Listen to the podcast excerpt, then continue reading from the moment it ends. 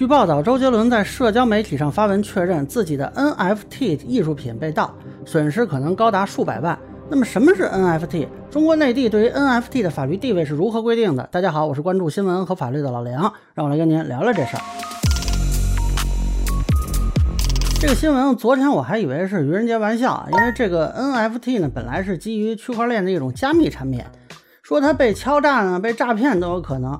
说被盗了，这个还比较罕见啊，可能是他的这个私钥泄露，这个还有待确认。那么什么是 NFT 呢？咱们看一眼这个周天王丢的这个啊，对，就是这一个猴子的画啊，据说呢价值数百万。这个画其实是存在于一个区块链技术的社区里啊，这个数额呢有很大一部分是来自这个 NFT 的概念加持。关于这个是不是智商税呢，也有争论。那这个 NFT 全称叫 No Fungible Token。我看各种科普文章，管它叫非同质化 token 啊。那么同样基于这个区块链技术的比特币啊，我们一般叫它同质化 token。这两者经常拿出来做类比。呃，其实民法上有一组概念，似乎可以解释其间的区别，就是特定物和种类物啊。你像钱呀、比特币呀这种都属于种类物啊，就是有共同属性的物品。比如说我借了你十块钱，还的时候只要数字对就行了啊，没听说就非得要那张是吧？啊，那么钱都是一样的。这个特定物呢，就是有独特属性的物，比如说艺术品啊，我借给你一张画，过两天你还我，你得还是这幅画。你说你给我另外一幅画，这可能就不太行了。那么，所以从法律层面看呢，这个 NFT 里的艺术品啊，虽然是用了区块链技术，呃，但其实就是一种虚拟财产。这个我国民法典是有规定的，我们可以把它理解为是一种财产权。理论上说呢，丢失这个 NFT 艺术品就跟丢失普通财物是一样的啊，应该是可以报案处理。但是咱们现在开个脑洞啊。就这个事儿，如果是发生在中国内地，那恐怕失主就会遇到一个问题，就是你这 NFT 艺术品怎么去计算它的实际价值呢？那可能有人要说了，这不是媒体都报了吗？价值好几百万呢。这个问题就在于啊，目前周董涉及的这个 NFT 啊，是基于以太坊的一个项目，这就是一个类似于比特币的虚拟平台。那么现在说这个 NFT 艺术品它值多少钱呢？其实说的是它值多少以太币。而媒体呢，把这个以太币换算成了真实货币啊，所以说它值多少钱？但实际上，根据我国央行还有三大金融协会的公开表态，目前中国内地是不承认虚拟货币支付功能的。嗯，比如说三大金融协会就曾经明确发文，不得用虚拟货币为产品和服务定价，不得直接或间接为客户提供虚拟货币的登记、交易、清算、结算等服务。在司法实践里呢，通常如果有虚拟货币交易的，会被认为这个是无效合同。那么投资交易造成的这种后果呀，或者是引发的损失，是由相关方自行承担的。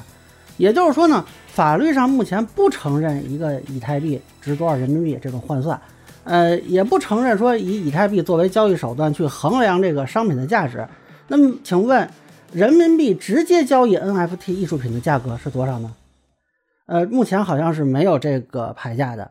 那么，假如现在这个周董去派出所按照盗窃报案，那么民警就遇到一个问题：我怎么判断你这个案子的案值呢？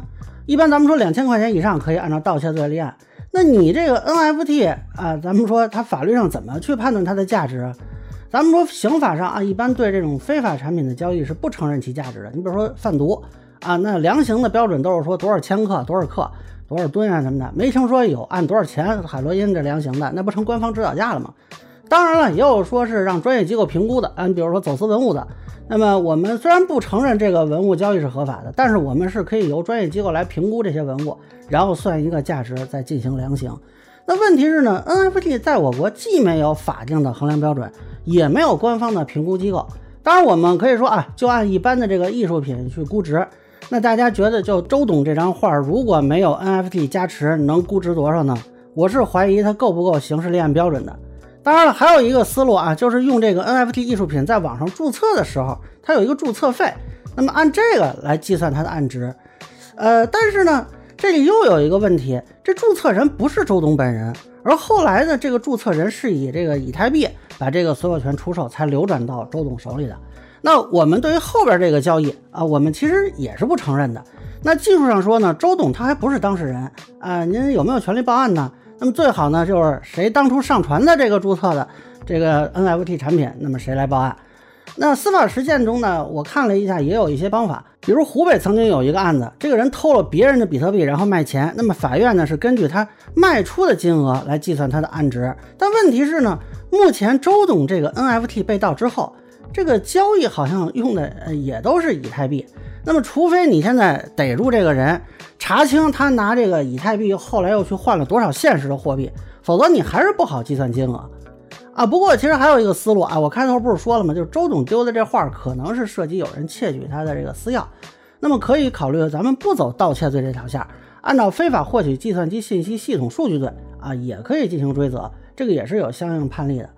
当然了，咱们这是开脑洞啊，主要是参考中国内地的法律，我国港澳台地区的法律呢，我不太了解。呃，至于世界其他国家呢，对于这个虚拟货币呀，包括 NFT 的这个。规范呢，应该也有，但是应该也是刚刚开始试水。那么咱们也不知道周董他到底是行为发生地在哪儿啊？这个报警没有？但是我觉得呢，随着这个元宇宙啊、NFT 这些概念大火，相应的经济活动呢是越来越多的。这个在中国内地应该也会慢慢的多起来，那就会越来越多的涉及到法律问题。但目前呢，我们关于这方面的立法还是偏少的，对于虚拟货币的法律地位也缺乏一个专门的法律规范明确。呃，这可能需要立法层面考虑一下，是不是怎么完善啊？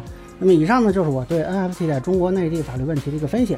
个人浅见难免疏漏，也欢迎不同意见小伙伴在评论区和弹幕里给我留言。如果您觉得我说的还有点意思，您可以关注我的账号老梁不郁闷，我会继续分享更多关于新闻和法律的观点。谢谢大家。